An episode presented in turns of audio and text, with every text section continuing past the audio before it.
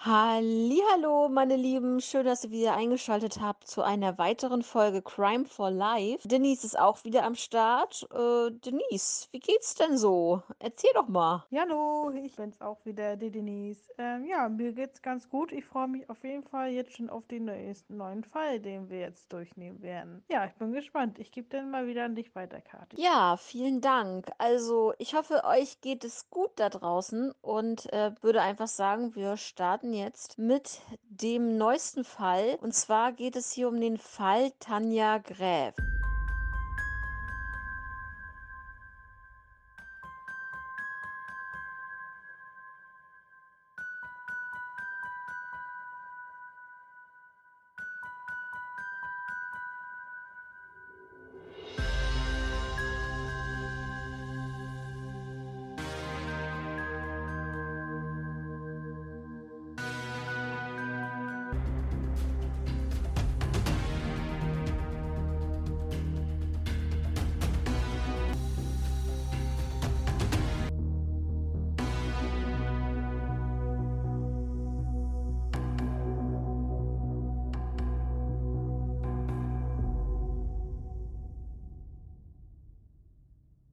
Im Jahr 2007 ist Tanja Gräf gerade mal 22 Jahre alt. Sie studiert und zwar an der Fachhochschule in Trier. Äh, dort studiert sie Lehramt. Also wir befinden uns hier in der Uni-Stadt Trier. Am 6. Juni 2007 findet eine Studentenparty an der Fachhochschule in Trier statt, ähm, wo auf jeden Fall auch Tanja gerne hingehen möchte. Und ähm, es werden ungefähr 10.000 Besucher dort erwartet. Ja, Tanja wird dann an diesem Abend ähm, von ihrer Mutter an das Unigelände äh, gefahren, gebracht, wie auch immer und hat sich dort mit ihren äh, Kommilitonen getroffen. Ähm, aber aufgrund der Menschenmassen, die natürlich dort herrschten, ähm, ja, hat sie die Kollegen, sag ich mal, dort schnell verloren und ja, hat einfach ihre Freunde nach und nach aus den Augen verloren. Gegen 3.30 Uhr wurde Tanja dann von einem Bekannten in der Nähe der Bühne gesehen. Er fragte sie, ob er sie nach Hause bringen könnte, und ein unbekannter Mann kam hinzu, der ungefähr 1,80 groß war, der sich dann auf einmal einmischte und einfach nur sagte, lass Tanja in Ruhe. Ja, aber der Bekannte, der Tanja gefragt hatte, ob er sie nach Hause bringen könnte, merkte sofort, dass Tanja diesen Mann kannte. Und ähm, ja, er hat sie dann dort mit dem Mann alleine gelassen und äh, brach dann ohne sie auf.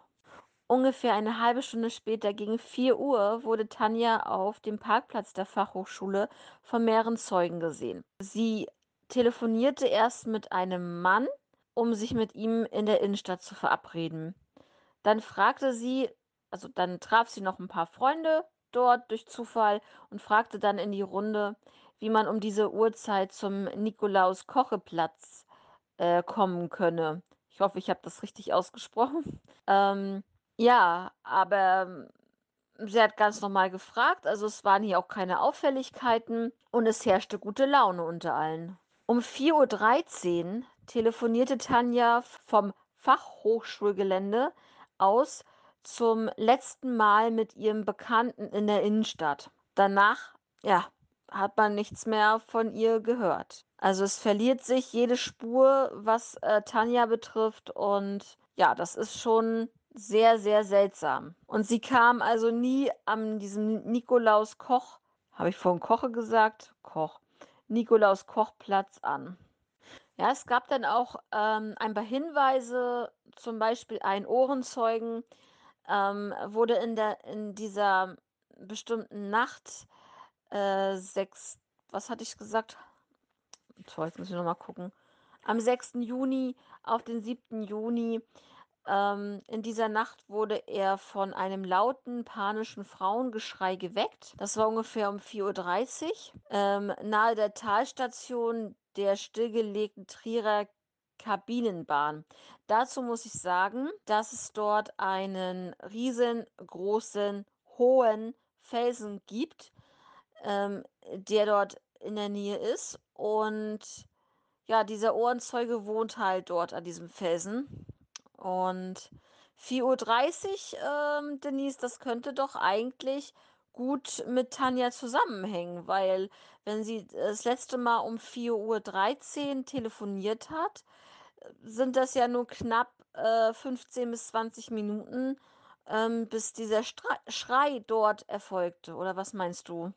Ja, zu dem Thema mit dem Mann zurück. Ähm, aber wieso hat denn Tanja nichts gesagt, dass, äh, äh, wo der Freund dazu kam, also einer von ihren Freunden da, und äh, den Mann versucht hat, da von ihr loszureißen, sag ich mal. Wieso hat sie denn nicht gesagt, nein, alles gut, ähm, ich kenne ihn. Ähm, genau, wieso hat sie denn da nichts gesagt, dass alles in Ordnung ist? Dann hätte sie da ja auch schon irgendwas sagen können. Ja, da habe ich leider keine Informationen zu. Ja, schwierig, ne? Vielleicht kam ja irgendwas von ihrer Seite und der Zeuge hat das jetzt nicht erwähnt oder das ist halt nicht ähm, öffentlich geworden, was ich jetzt auch Blödsinn finde, weil wenn sie jetzt irgendwie so reagiert hätte, ähm, zu, zu schlichten und so weiter, dann hätte man das auch äh, öffentlich machen können. Aber es ist jedenfalls, äh, habe ich es nicht gefunden, dass da noch irgendwas äh, in dieser Richtung war, dass sie was gesagt hat oder so. Zu dem Thema, was du angesprochen hattest, wegen der Uhrzeit. Ja, das könnte hinkommen. Ne? Man weiß ja nicht, wie lange sie da an den Ort war und telefoniert hat. Ähm, ja, ich würde sagen, wir hören weiter zu, was du erzählst und ich bin gespannt, ähm, wie es weitergeht. Okay, also zwei Tage nach dem Verschwinden von Tanja äh, leitete die Polizei dann eine Großfahndung ein. Unwahrscheinlich meinten sie, wäre Suizid, weil ähm, ja, weil Tanja halt Zukunftspläne hatte und eigentlich ein lebensfroher Mensch war und ähm, das hätte sie niemals getan, weil sie einfach das Leben geliebt hat und äh, auch ein freiwilliges Verschwinden wurde eher so als unwahrscheinlich ähm, eingestuft. Sie hatte ihr Handy, etwas Bargeld und eine weiße Umhängetasche mit dabei, die aber nicht auftauchten, die nicht gefunden wurden, als äh, die Suchaktion stattfand. Mehr als 6000 Fotos, die dann auf dieser Fachhochschulparty äh, entstanden sind, wurden dann ausgewertet und gesichtet, aber leider ohne Erfolg. Es, melden, es meldeten sich weitere Zeugen. Zwischen 5 Uhr und 5.30 Uhr, dreißig, wohlbemerkt, der Schrei, der da gehört wurde, der war 4.30 Uhr, aber zwischen 5 Uhr und 5.30 Uhr äh, bekamen ein paar Jugendliche, die noch dort ähm, an diesem Parkplatz waren, einen Streit mit. Und zwar ein Mann und eine Frau. Ähm, die Frau sah Tanja sehr ähnlich. Ob es Tanja jetzt war, ist halt die Frage. Und ja, dieses Pärchen streitete sich und ein, an anderer Stelle am Gelände hat man auch eine gleiche Beobachtung gemacht, was wirklich sehr komisch ist, finde ich. Ja, die Jugendlichen hörten, wie die Frau dann halt sagt: „Pack mich nicht an, ich möchte nur noch nach Hause.“ So, und aus der aus dieser Gruppe, ähm, die dort das gesehen hat, gingen 2 Männer auf dieses Pärchen zu und daraufhin entfernte sich dieser Mann von dem Pärchen. Also, der Mann vom Pärchen, äh, entfernte sich dann, als die anderen 2 Jugendlichen auf sie zukamen, weil sie wahrscheinlich schlichten wollten oder so. Der eine Zeuge sah diesen Mann dann ungefähr 10 Minuten später am Steuer eines blauen Peugeot 307 an ihm vorbeifahren. Was hier wichtig ist, dass dieser Peugeot 307 ein ein gelbes Kennzeichen hatte mit schwarzen Ziffern. Also, ich vermute aus Belgien, Luxemburg oder vielleicht oder vielleicht sogar Niederlande. Kann auch sein. Ja, dann passiert eine ganze Zeit lang nichts. Wir waren ja jetzt hier im Jahr 2007 und, äh, jetzt machen wir einen kleinen Sprung ins Jahr 2010, 2011. Also, vom Herbst 2010 bis November 2011 gab es eine dreiköpfige Ermittlergruppe, die, ähm, sich mit dem Fall dann noch beschäftigte. Ähm, auf jeden Fall gibt es halt bestimmte Ressourcen und ja, da können nicht 20 Ermittler an dem Fall, äh, jahrelang arbeiten, sondern dann sind es halt nur noch 3 Leute, die wirklich in dieser Ermittlergruppe sind. Ähm, Verdacht fiel hier von ihrer Seite auf einen belgischen Serienmörder. Mit dem Kennzeichen wäre das ja schon mal abgeglichen, dass das wirklich vielleicht Belgien sein könnte. Und zwar, ähm, Ronald Jansen würde der Herr heißen, aber sie haben ihn, ja, ausgequetscht, sie haben alles überprüft und, äh, ja, es kam zum zum Ende des Ganzen, dass er nichts mit diesem Fall von Tanjas Verschwinden zu tun hat. Okay, das ist natürlich komisch. Also wenn der Täter da wirklich, also wenn die Sachen da von ihm nicht gefunden wurden, denke ich mal, dass er die entweder verbrannt hat oder weggeschmissen hat, irgendwo weiter weg, dass man sie halt nicht finden, findet. Ne? Ähm, ja, gut, drei bis vier Jahre ist eine lange Zeit äh, für den Fall. Dann bin ich mal gespannt, wie es jetzt weitergeht. Ja, Denise, ähm, der Fall wird noch sehr kurioser und ähm, er ist ein bisschen länger als die als, äh, jetzt unser erster Fall, muss ich dazu sagen. Denn es geht am 30. März 2011 jetzt erstmal in zu Aktenzeichen XY. Da gibt es eine Spezialsendung „Wo ist mein Kind?“ und das möchte ich euch allen auch gerne ans Herz legen. Das sind wirklich herzzerreißende Vermisstenfälle, ähm ja, die ihr über YouTube ähm, gebt da einfach ein, YouTube Aktenzeichen XY, wo ist mein Kind? Und ihr findet dann sen diese Sendung und es gibt auch mehrere Teile davon. Jedenfalls, ähm, da viele der Zeugen alkoholisiert waren, ein ehemaliger Polizist erhob dann schwere Vorwürfe, und zwar gegen die Polizei selber, denn, ähm, der erweiterte Bekanntenkreis von Tanja hätte hätte besser und weiter durchleuchtet werden sollen, was man hier wohl nicht tat.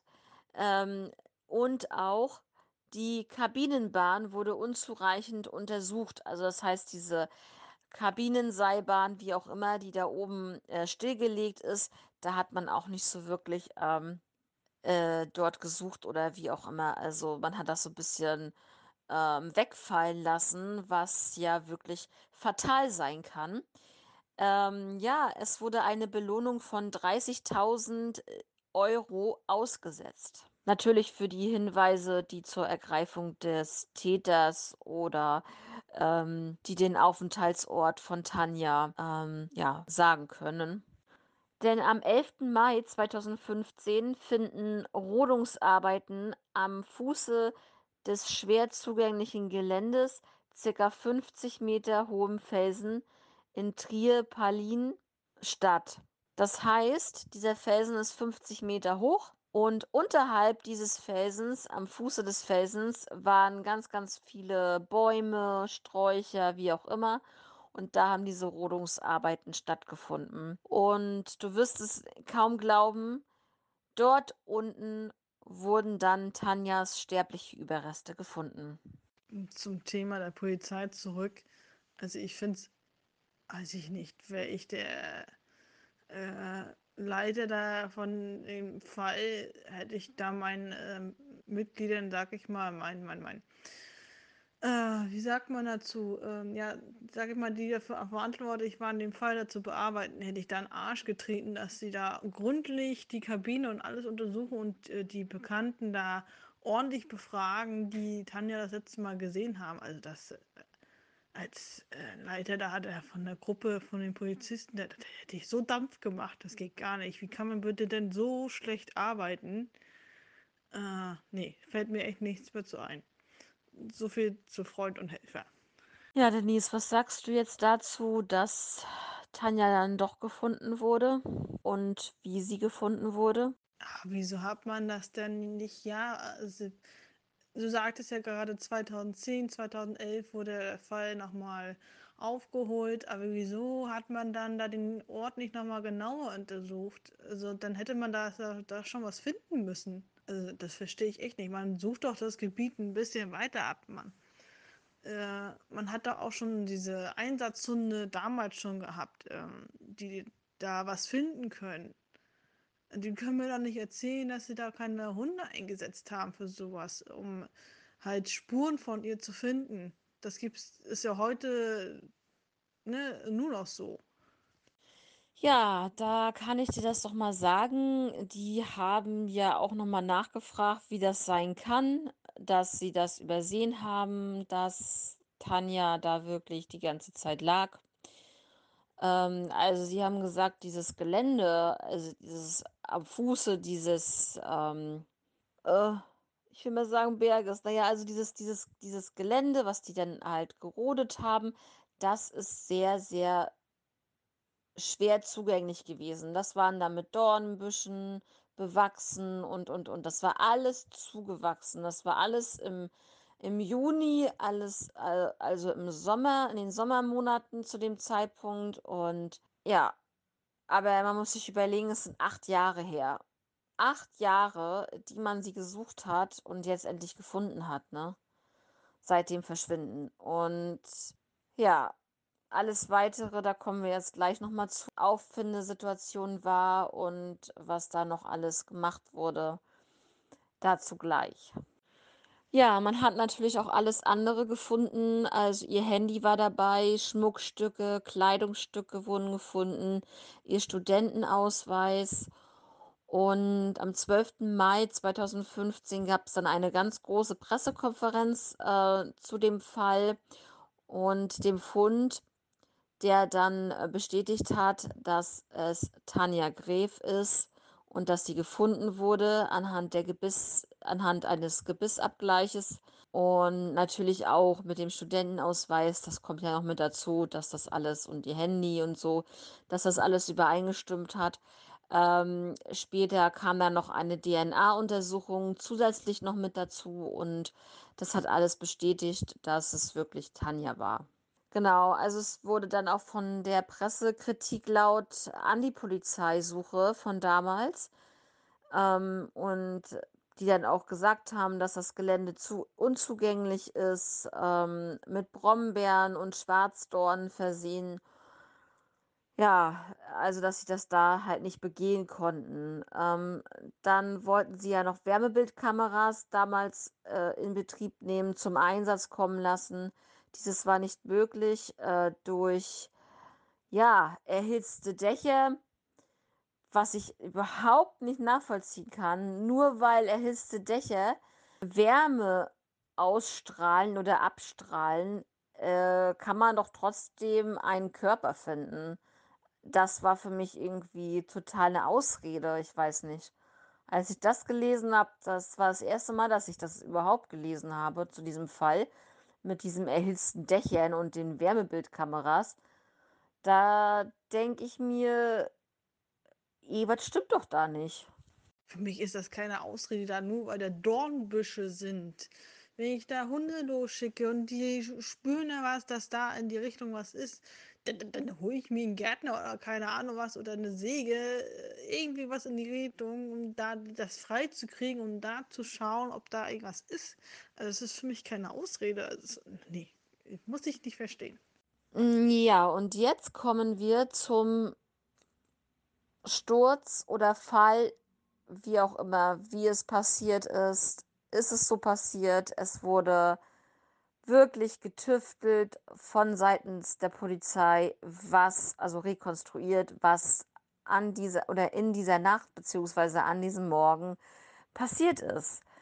Denn, äh, sie ging jetzt erst einmal von einem Sturz aus. Also, ähm, Tanja soll ungefähr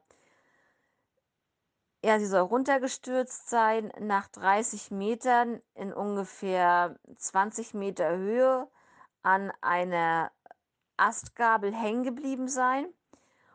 Dort ist sie ja, als sie aufgekommen ist, war sie wohl schon dementsprechend war sie wohl schon tot.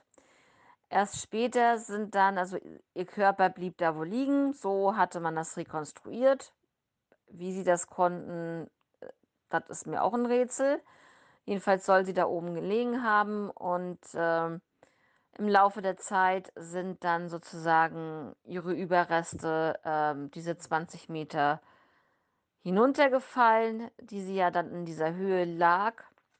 Genau. Ähm, im Juni 2015, also wirklich komplett 8 Jahre, nachdem Tanja verschwunden ist hat man in diesem Fall, ähm, diesen den Fall von Tanja mit Dummies rekonstruiert oder simuliert, ja, um einfach Vergleichsdaten zu erhalten und dann hat man sogar noch einen Schreitest gemacht.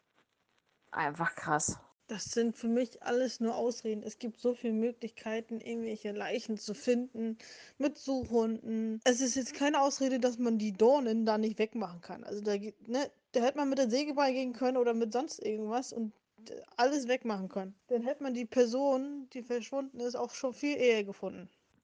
Am 9. Juli 2015 gab es dann erneut eine Pressekonferenz, äh, der es bestimmte Sachen zu diesem Fall zu berichten gab.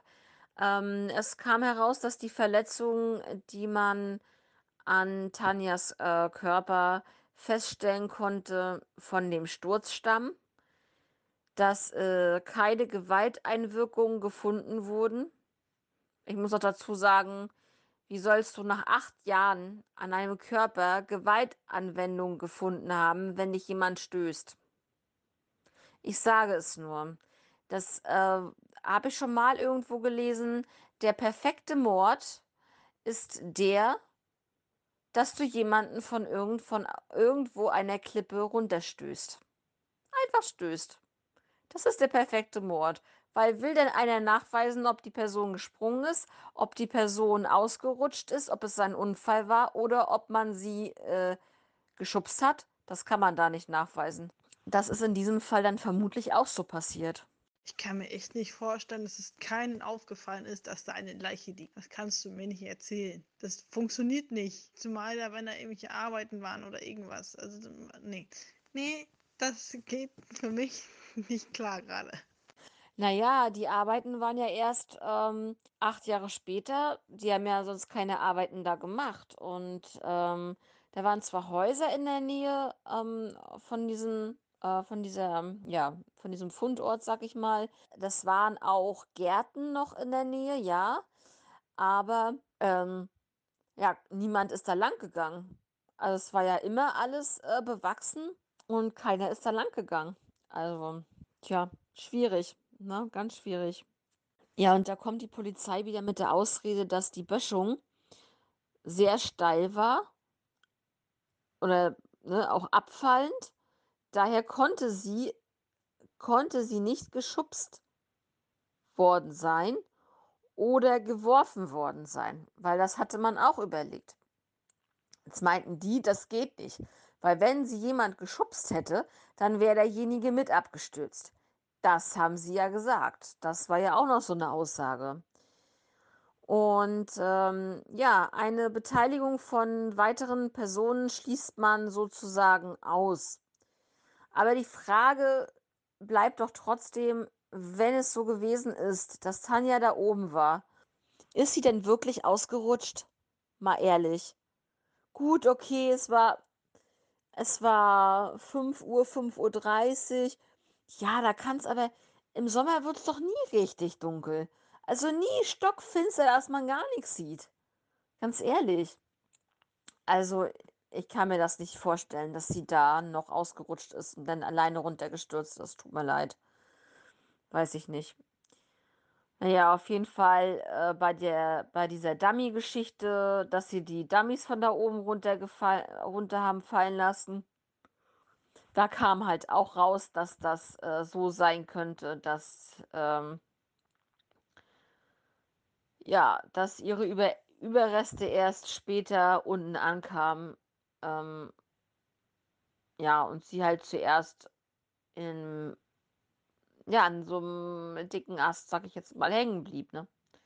Oder liegen geblieben ist. Aber dann kam raus, dass ungefähr nach einem Fall von fünf Metern, wir hatten ja vorhin einen Fall von 30 Metern, dass sie 30 Meter gestürzt ist, dann auf einen Ast aufgekommen ist, dort liegen geblieben ist und tot war. Und dann nachher ihre Überreste nochmal 20 Meter in die Tiefe gefallen sind. So war der Gedanke. Jetzt kam aber, dass sie nicht nach 30 Metern gestoppt wurde, sondern dass sie nach einem Fall von fünf Metern soll sie auf einen Felsvorsprung unmittelbar tödliche Verletzungen erlitten haben.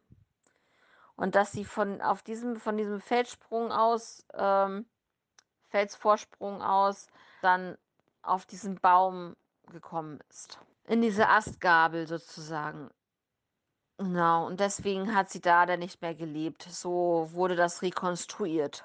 Wenn sie da ausgerutscht wäre, hätte es ja äh, geregnet haben müssen, damit es da ja so ein bisschen, sag ich mal, schlammig ist und rutschig ist. Ansonsten würdest du auf trockenem Boden nicht einfach so ausrutschen. Das funktioniert nicht. Äh, kann ich mir nicht vorstellen. Also wenn, dann muss sie wirklich schon runtergestoßen sein. Du weißt ja auch nicht, ähm, ob die Person äh, denn, wo sie denn runtergeschubst wurde, sag ich mal, einen Sprung nach hinten gemacht hat, äh, um selber nicht abzustürzen. Das weißt du ja auch nicht.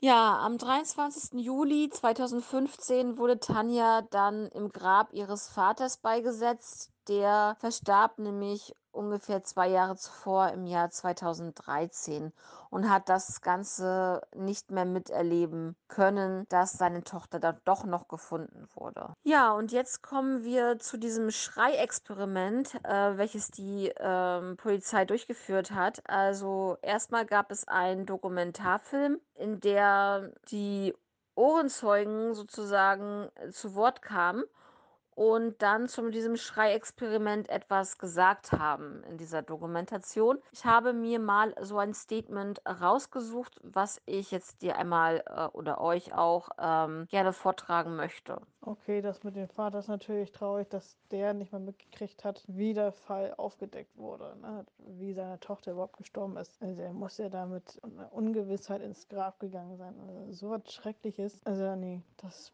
weiß ich nicht. Der muss ja da auch Depressionen deswegen gehabt haben.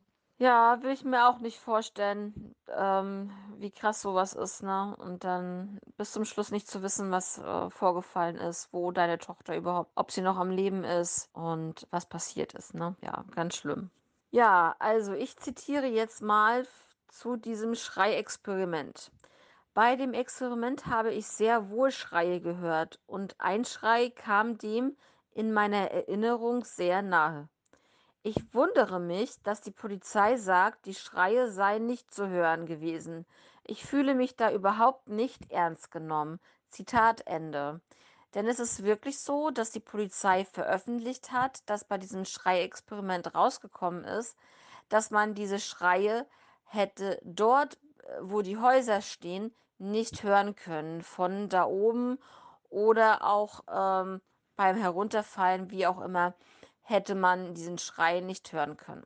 Aber diese Person hat berichtet, dass es doch so der Fall war und dass sich das so angehört hat wie in jener Nacht damals. Ja, was noch krass ist, was ich noch gefunden habe, im Mai 2016 wurde bekannt gegeben, dass einige Stunden vor Tanja ein junger Mann, der auch auf diesem Fest der Fachhochschule war, ungefähr ein Kilometer entfernt abgestürzt war, aber es soll hierzu kein Zusammenhang äh, bestehen. Der soll auch irgendwo abgestürzt sein. Und ich sag dir eins, wenn ich das höre, was für ein Zufall soll das denn bitte sein? In ein Kilometer Entfernung stürzt ein junger Mann ab und dann sie? Das ist einfach zu heftig. Ja, am 28. Juni 2017, ähm, also ein bisschen über zehn Jahre nach dem Verschwinden von Tanja werden dann die ähm, Ermittlungen in diesem Fall eingestellt. Es gibt keine weiteren Ermittlungsansätze und auch keine Hinweise auf Fremdverschulden, wie ich vorhin schon erwähnt habe. Und deswegen hat man dann diese Akte geschlossen. Im Herbst 2017 wurde dann ein Roman veröffentlicht mit der Handlung ähm, der äh, von äh, als Fall Tanja Gräf zur Grundlage hat und äh, in diesem Roman wurden natürlich die Namen geändert. Ja, und das äh, war dieser schreckliche vermissten Fall Tanja Gräf, der dann in einem höchstwahrscheinlich Tötungsdelikt endete. Ja, was sagst du dazu? Ist doch kein Zufall, dass zwei Leute am gleichen Abend da abstürzen. Das kannst du mir nicht erzählen. Man wird immer irgendwo einen Schrei hören, egal von welchem Haus aus und welchem Standort aus. Also wenn sie da laut geschrien hat, das, das wird schon irgendeine gehört haben. Die können mir das nicht erzählen. Ja, liebe Zuhörer, dann seid ihr erst dran. Kennt ihr den Fall von Tanja Greff? Weil er ist ja wirklich sehr berühmt. Durch Aktenzeichen XY hier und da wirklich. Dokumentationen hier, Podcast, Folgen. Ähm, ich wollte jetzt einfach mal diesen Fall hier bei uns mit reinnehmen, weil ich einfach denke, dass wenn es wirklich einen Täter gibt, nehmen wir jetzt an, es gibt irgendwie einen Täter, der dafür ver ähm, verantwortlich ist, dann ist er immer noch unter uns. Und ja, die Frage ist, ob er hat er ein Gewissen, hat er ein schlechtes Gewissen, hat er gar kein Gewissen? Das ist die Frage. Und ich finde es gut, dass man äh, die Fälle immer wieder aufrollt, egal in wie vielen Podcasts man äh, diese Fälle hört. Ich finde es gut, denn nur so könnte man an eine Lösung kommen. Je öfter man sich diese Fälle vornimmt und drüber spricht und sie veröffentlicht auch, ähm, auch mit den Fotos und so weiter, würde ich sagen, kann man ja auf jeden Fall was Gutes damit tun, dass man dass dann der Täter derjenige gefasst wird und vielleicht sogar selber es gesteht oder vielleicht hat er es jemandem gestanden und, ähm, jemand ist Mitwisser in diesem Fall, äh, oder wie auch immer. Ähm, man weiß es nicht und ja, deswegen, ähm, finde ich das so wichtig, dass man diese Fälle alle wieder aufarbeitet und das tun wir in diesem Falle mit unserem, äh, Podcast und ja auch mit meinem anderen Podcast Time for Crime sind wir ja wirklich am Start und ja, stellen wirklich ganz, ganz viele Fälle vor. Zurzeit halt wirklich hauptsächlich in Deutschland und das würde ich auch erstmal beibehalten, weil wir hier auch in Deutschland sehr viele schlimme Fälle haben, die auch teilweise wirklich aufgeklärt werden müssen, mal langsam. Und ja, und dann hoffen wir, dass diese Folge für euch interessant war. Ja, und dann würde ich sagen, wir hören uns ganz bald wieder. Passt auf euch auf und äh, wenn ihr eure Meinung zu den Fällen jetzt äußern möchtet, könnt ihr das gerne tun ähm, auf Instagram unter crime for life. Da sind wir auf jeden Fall am Start. Oder bei time for crime. Da bin ich dann auch natürlich äh, da. Ähm, also für alle Meinungen überall, ich bin am Start. Ich bin immer da. Dann würde ich jetzt einfach sagen, wir hören uns in der nächsten Folge und das Schlusswort gebe ich jetzt an Denise. Und von meiner Seite sage ich erstmal bis zum nächsten Mal. Ciao. Ja, ähm, von mir auch noch zum Schluss, äh, genau, wenn ihr Fälle habt, vielleicht genau einfach gerne bei uns auf Insta gerne anschreiben. Ähm, ich fand diesen Fall sehr interessant. Ich habe von diesem Fall vorher noch nichts gehört und genau, wünsche dir, Kathi, einen schönen Abend und euch Zuschauern und Hörern natürlich ähm, auch einen schönen Abend dann und bis zum nächsten Mal.